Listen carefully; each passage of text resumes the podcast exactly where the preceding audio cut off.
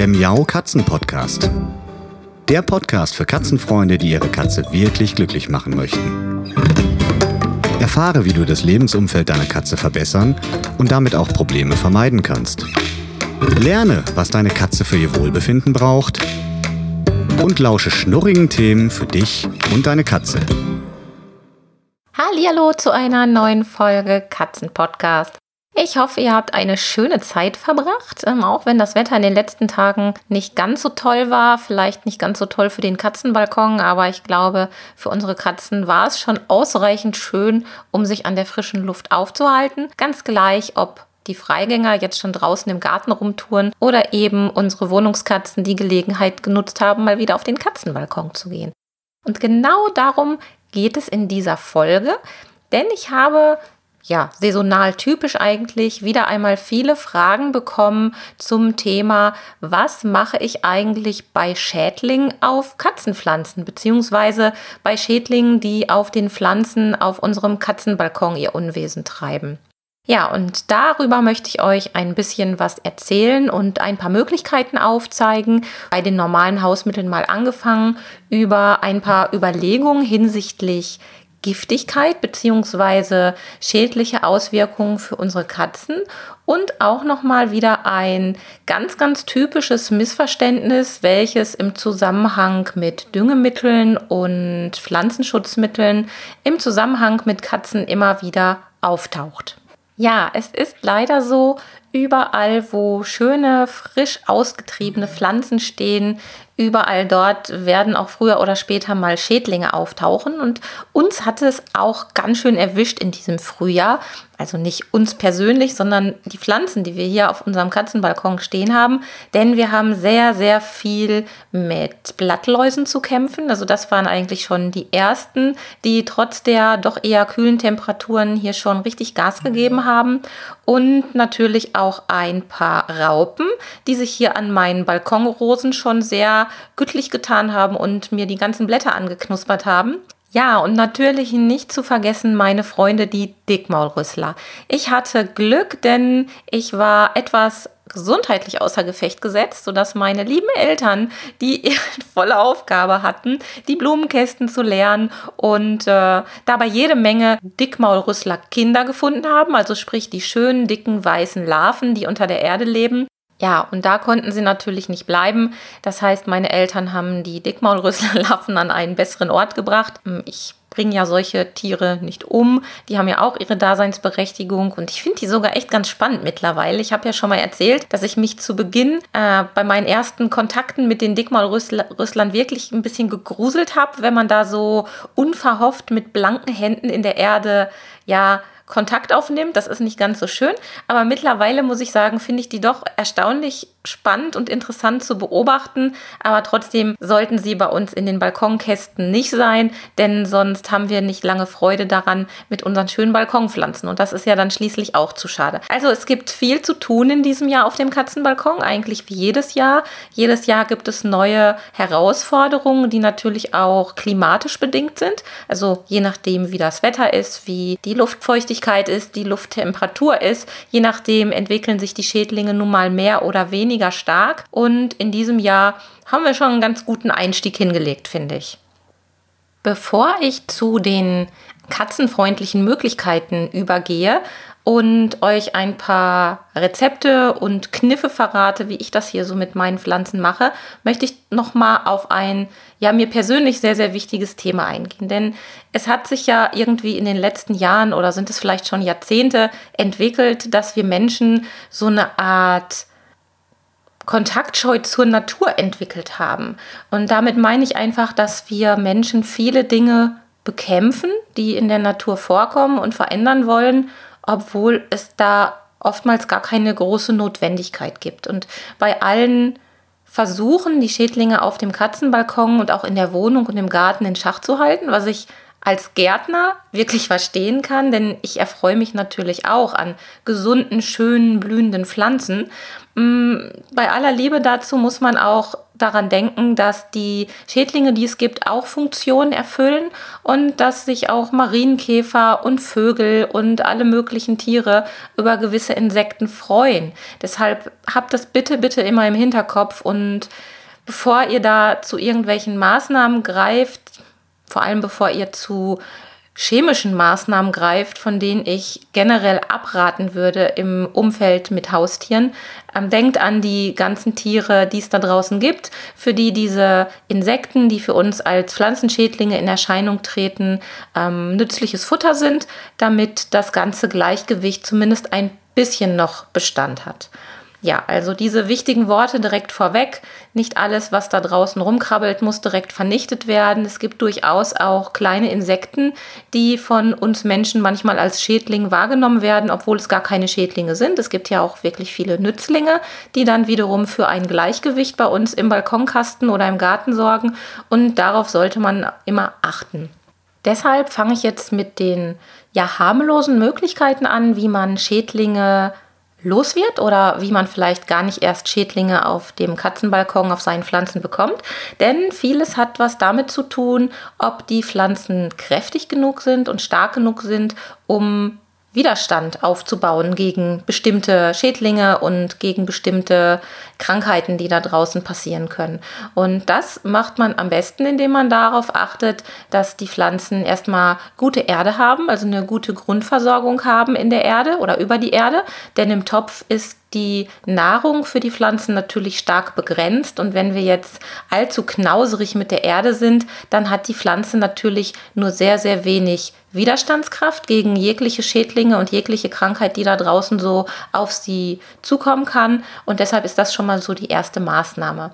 Und der zweite Punkt ist, sich widerstandsfähige Pflanzen auszusuchen und auch beim Kauf der Pflanzen schon darauf zu achten, dass es kräftige und gesunde Pflanzen sind.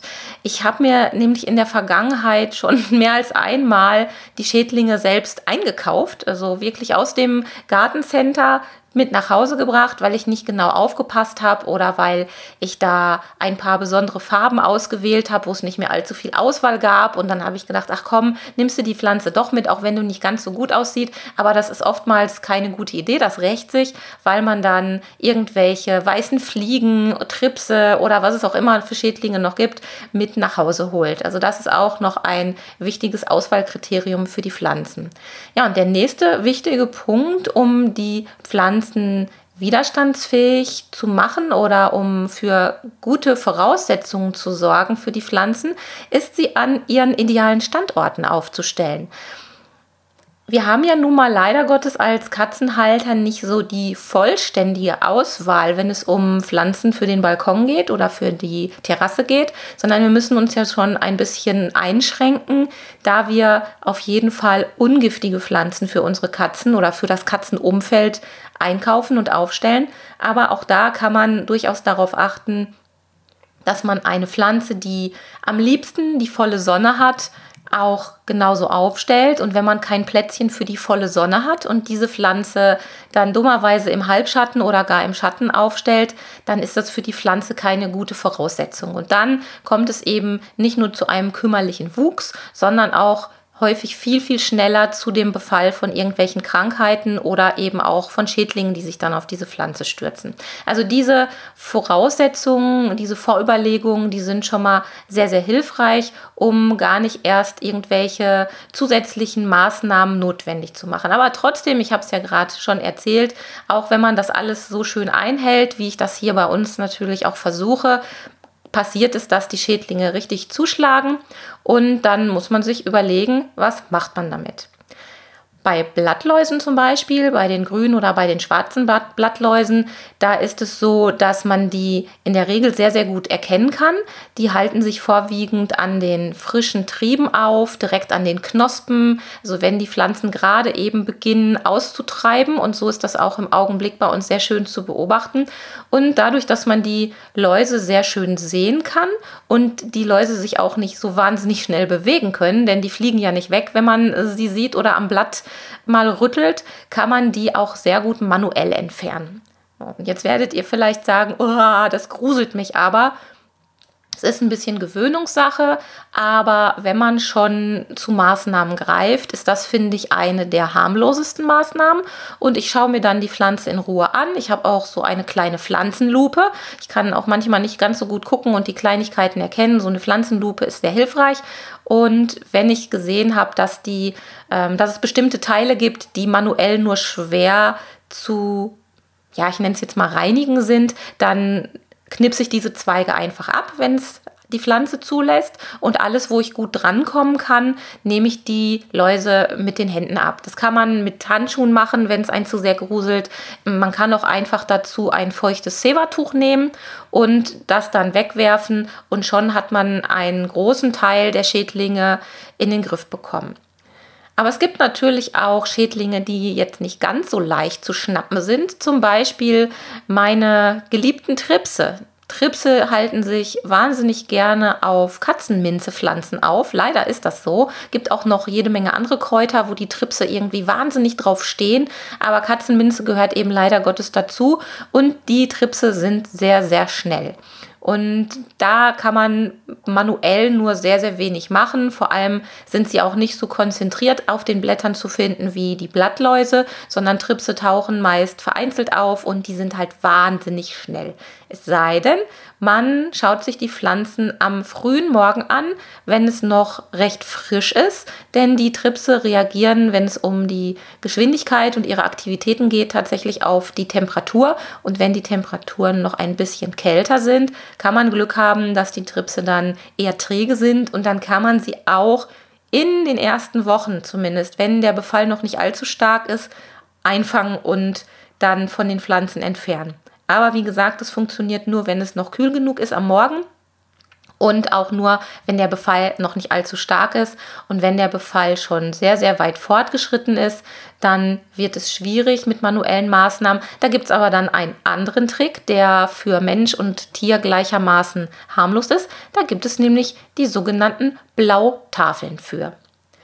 Vielleicht habt ihr die schon mal gesehen. Es gibt verschiedene ähm, Insektenfangtafeln. Das sind so Klebetafeln, die man auf kleinen Stöckchen zwischen die Pflanzen stecken kann und jeweilige das jeweilige Insekt, der jeweilige Schädling wird von einer bestimmten Farbe angezogen und diese Farbe haben dann eben diese Leimtafeln und wenn die Tiere darauf fliegen, bleiben sie daran kleben, so ähnlich wie die ja doch eher unschönen Klebefallen für Fliegen, die man aus der Wohnung kennt, aber draußen tun sie wirklich ähm, ihr Gutes.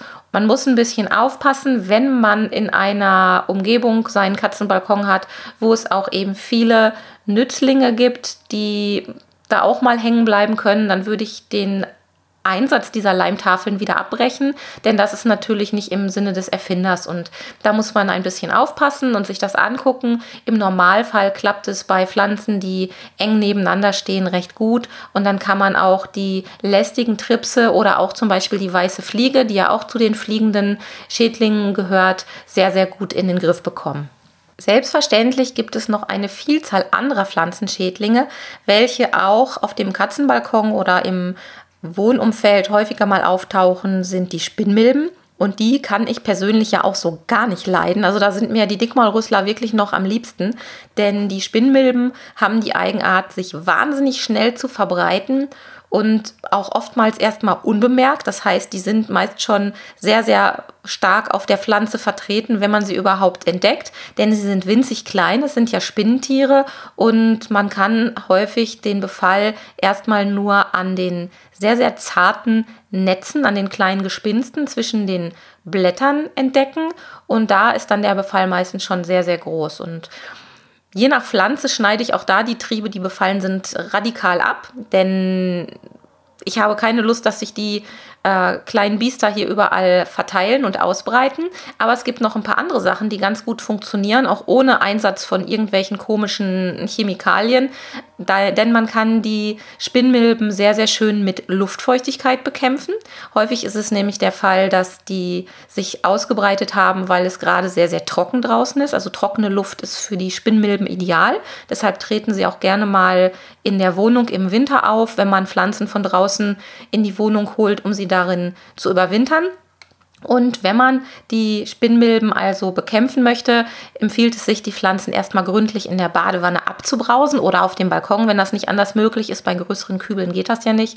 Aber ich brause die meistens in der Badewanne ab und zwar wirklich sehr, sehr gründlich. Mache dann mit den Fingern auch die Blätter noch so ein bisschen sauber und dann warte ich erstmal ab, inwiefern sich das Ganze weiterentwickelt. Und wenn ich sie damit noch nicht packen konnte, dann setze ich meinen Pflanzen eine Schwitzhaube auf. Es ist nicht für alle Pflanzen geeignet, denn es gibt ja auch sehr empfindliche Pflanzen, also Pflanzen mit sehr zarten und empfindlichen Blättern. Aber für die meisten Pflanzen klappt es eben auch ganz gut. Man braust die Pflanze ab, sodass sie schön nass ist, kann sie auch mit so einer Wasserspritze ein bisschen befeuchten und setzt ihr dann eine Haube auf. Und diese erhöhte Luftfeuchtigkeit sorgt dann letzten Endes dafür, dass die Spinnmilben in diesem besonderen Klima nicht überleben können. Und so kann man sie also sehr schön von Pflanzen wieder wegbekommen. Dies also erstmal als kleiner Ausflug in die manuellen Möglichkeiten, ohne irgendwelche besonderen Tools oder irgendwelche Produkte kaufen zu müssen. Das funktioniert also alles nur manuell oder mit Wasser und dann kriegt man die meisten Probleme schon relativ schnell in den Griff. Bevor ich jetzt ein paar Rezepturen, ein paar Mischungen zum Pflanzenschutz zum Besten gebe, möchte ich auf jeden Fall nochmal eines der häufigsten Missverständnisse ansprechen. Denn es ist so, dass die Bezeichnung Bio bei ganz vielen Menschen, bei ganz vielen Katzenhaltern den Eindruck entstehen lässt, Mensch, wenn das Bio ist, dann ist es auch ganz sicher unschädlich und ungiftig. Und dem ist leider nicht so. Das bedeutet, wenn ihr irgendwelche Mittel habt, sei es zum Spritzen gegen Schädlinge oder sei es zum Stärken der Pflanze oder sei es ein Düngemittel für die Erde, was direkt in die Erde gegossen wird, überall, wo Bio draufsteht, mag zwar auch Bio drin sein, aber Bio bedeutet wirklich eben nicht ungiftig. Und das muss man sich vor Augen führen, denn sonst entstehen da ganz böse Missverständnisse, denn die Bio Mittel sind zum großen Teil eben auch sehr schädlich. Ein schönes Beispiel ist der Ackerschachtelhalm oder der Schachtelhalm im Allgemeinen. Der Schachtelhalm ist eine Pflanze, aus der man ja, Kräuterauszüge machen kann. Man kann also den Schachtelhalm aufsetzen und daraus ein Pflanzenschutzmittel herstellen, um Schädlinge zu bekämpfen.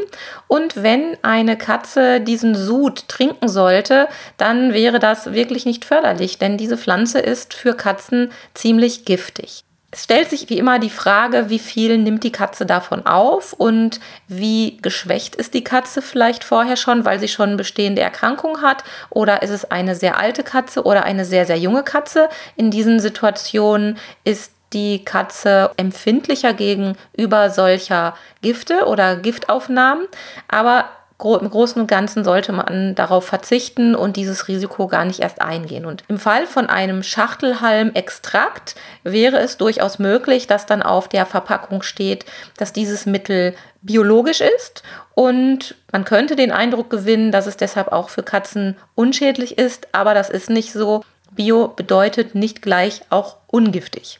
Diese wichtige Information bitte berücksichtigen bei allem, was ihr da so tut.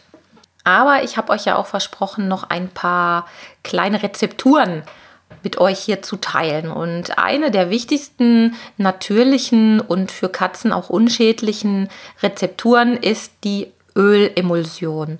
Und die könnt ihr euch ganz einfach anrühren, indem ihr 700 Milliliter Wasser und 300 Milliliter Speiseöl gut vermischt und dann in eine Sprühflasche füllt. Und ich empfehle euch dazu eine Drucksprühflasche, so wie man sie im Gartenhandel auch für kleine Größen, für kleine Mengen kaufen kann, denn damit kann man feiner sprühen, also das Ganze besser vernebeln auf den Pflanzen und man kann vor allem auch ein bisschen seitlich, manchmal sogar auch über Kopf sprühen, was mit einer normalen Sprühflasche nicht funktioniert. Und damit solltet ihr die gesamte Pflanze am Abend besprühen, die Blatt Blattunterseiten und Zwischenräume der Pflanzen natürlich nicht vergessen, denn da sitzen ja die Schädlinge meistens.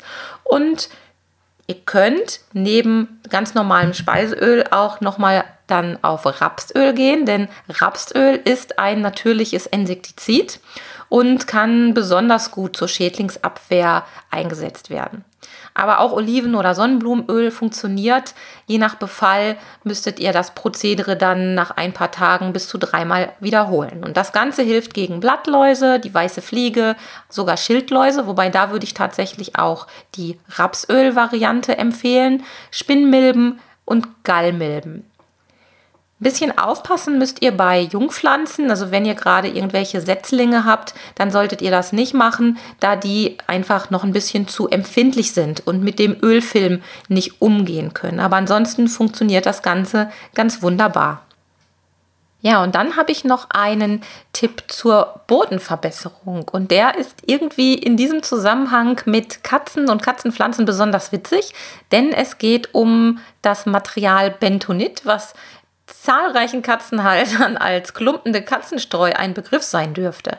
Das ist ein Tonmehl und das kann in kleinen Gaben auf der Erde ausgebracht werden und eingearbeitet werden und durch die feuchtigkeitsspeichernde Eigenschaft quillt das Bentonit auf und hält dann nährstoffreiches Wasser fest, bis es bei Trockenheit wieder abgegeben wird. Und ja, nach dem Ausstreuen muss man es einfach ähm, in die Erde ein bisschen einarbeiten. In Töpfen kann man das mit einer kleinen Gabel machen. Ähm, auf größeren Flächen kann man das etwas äh, gröber mit einer Hake oder einem Rechen machen. Aber für den Katzenbalkon wird es in den meisten Fällen mit einer Gabel am besten funktionieren. Und dann hat man im Sommer etwas ja, leichtere Hand beim Gießen, da das Wasser auch besser in die Erde eindringen kann und aufgenommen wird und eben durch diese kleinen Tonkügelchen oder Tonstückchen sehr, sehr gut gespeichert werden kann. Wenn man also eine Bentonit Katzenstreu verwendet für das Katzenklöchen und da keine weiteren Zusatzstoffe drin sind, davon rate ich ohnehin immer ab. Also die Katzenstreu sollte keine Zusatzstoffe in Form von Düften und Duftkügelchen und was es da alles gibt enthalten. Dann kann man ruhig mal ein Schüppchen aus dem Katzenklo entwenden oder eben aus dem frischen Sack. Das ist vielleicht ein bisschen appetitlicher und kann das in die Erde der Balkonpflanzen einarbeiten.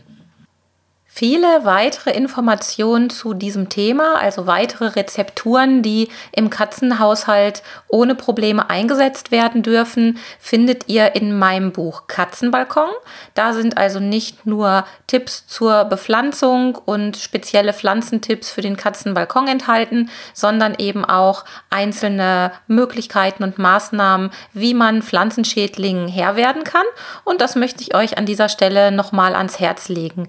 Die Informationen zum Buch findet ihr wie immer in den Show Notes zu dieser Folge. Das ist auf der www.katzen-podcast.de die Folge Nummer 79. Da findet ihr also weitere Informationen und ansonsten könnt ihr natürlich auch auf meiner Homepage katzen-leben.de stöbern und schauen, welche Informationen und Tipps ihr da noch zum Thema Katzenpflanzen finden könnt. Ich wünsche euch eine schöne Zeit und sage bis bald. Tschüss! Das war eine Folge des Miau Katzen Podcasts von Sabine Rutenfranz. Weiterführende Informationen zur Sendung findest du im Internet auf www.katzen-podcast.de.